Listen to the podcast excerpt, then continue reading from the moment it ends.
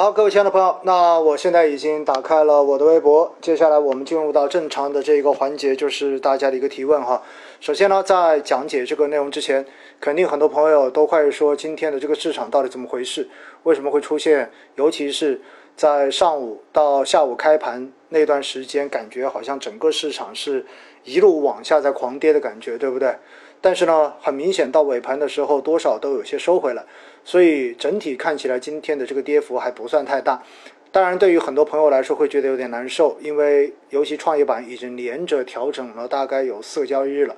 那很多人在问我说，到底会怎么样？未来，甚至于呢，在喜马拉雅上面还有人的评论说，我才不信还有牛市呢。那我觉得呢，整体的这个逻辑，未来市场的逻辑，我觉得没有任何的问题，因为相关的。根本的这个思路，包括未来为什么长期看好中国 A 股的这个逻辑，其实在前面已经不厌其烦的跟大家讲过 N 遍了。那大家如果没有听过的，你可以继续上喜马拉雅去听，也可以在哔哩哔哩上面，呃，我那个视频对吧？那个二十多分钟的视频，跟大家都讲到了为什么长期看好我们大 A 的牛市。那这个基本的逻辑没有任何的改变。所以呢，我认为短期有出现这样子的调整也是很正常的，因为在前面的这一两个星期，应该我已经不断的在公众号的文章也好，然后在喜马拉雅的节目也好，包括在这种各种直播也好，我不断的在强调说，其实接下来就是一个震荡市，而且呢，随着美国大选的这一种相关的交锋，随着特朗普自己这种不靠谱的很多的动作的这种不断的施展出来，其实。现在本身外部的这种风险就会变得越来越大，因此呢，市场短期的波动风险已经明显的加大了。我记得应该在过去的这一阵子，我已经不不止一次跟大家去强调过相关的这种事情。所以呢，如果您是有一直在听我的节目，包括收听每一场直播的话，我相信对于现在的市场，应该大家心里都是有数的。要不然我也不会跟大家去说，哎，呃，我们。可以在这个时候考虑把它改成一个日扣款的定投，对不对？不就是因为你出现的这种大跌，刚好你这一天可以扣款嘛？主要就考虑这一些嘛。所以呢，还是那句话哈，我建议大家真的不要去太关注短期的涨跌，这个东西一点都不重要。你重要的还是看你自己如何去看待长期的趋势。只要我们认为长期的趋势没有问题，那么定投就可以一直持续下去，做定投就好了。定投是不需要去关注这些事情的。但是现实中间，我发现有很多人总是做着做着定投，就忍不住开始要做择时，开始要去赌博，要不就一笔缩进去，要不然的话几天之内把自己的本金全部都扔进去，这肯定都是不对的，这种心态是不 OK 的。今天呢，其实，在知识星球哈，有一个朋友就问了我一个问题，就说昨天不是黄金出现了比较大的调整嘛？于是呢，他就跟我说，问我说黄金又出现了调整。到底是短期的调整，还是说已经开始掉头往下了？那我当时呢看到这个问题后，我本来不想回，但是我后来还是回了。我说，如果你担心，我觉得你就把它卖掉吧，因为我在前面不断的跟大家讲过黄金的背后逻辑，就是黄金上涨的这个长期支撑的原因是什么。那现在出现这样的情况之后，我们要问的是支撑金价往上的这个长期逻辑有没有变化？如果没有变化，我就觉得大家根本就不要去操这个心，对不对？但是呢，我发现大家往往在市场出现短期变化的时候，根本就不记得长期逻辑到底是什么，或者根本就不记得我曾经讲过什么。那后来回过头来呢，我又特意去找了一下那个朋友在知识星球上面的提问，我发现，因为他是从四月份开始进行黄金的配置，一直配置到现在，说实话肯定已经盈利不少了。但是呢，我发现每一次金价只要出现了调整，他都会发个消息问我说：“哇，短期你怎么看黄金？短期你怎么看黄金？”那这说明什么？说明大家的心态根本就不成熟。而且更重要的是，当你一直都很担心你买的这个东西到底会不会有什么变化，而且你就一直想要去问的话，那说明你所配置的这一类资产已经超出了你的认知范围，而且也超出了你的风险承受能力。当你做一个投资，做的让自己心惊肉跳，做的让自己根本就。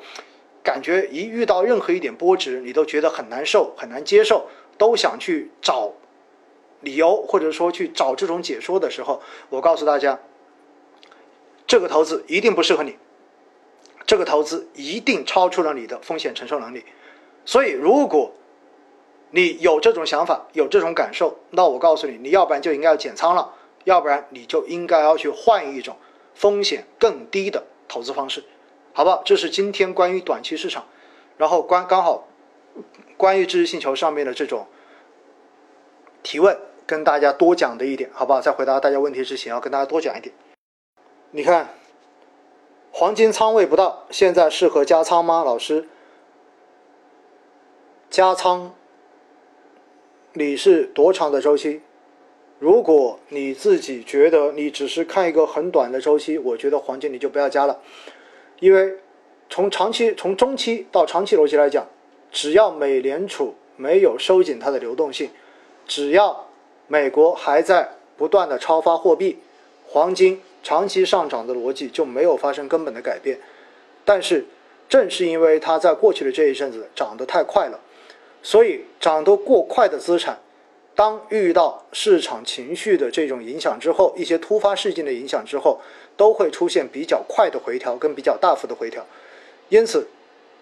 如果大家理解不了这种短期的逻辑，我的建议就是你根本就不要去碰这类的资产。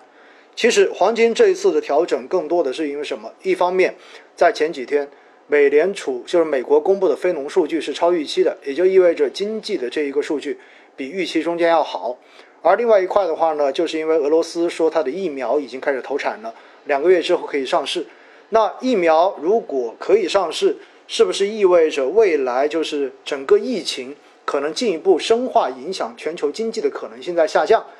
虽然俄罗斯的这个疫苗不一定靠谱，但是至少俄罗斯的疫苗一开始投产，意味着会倒逼其他的国家从政治角度来考量，会加快疫苗的研制跟投入。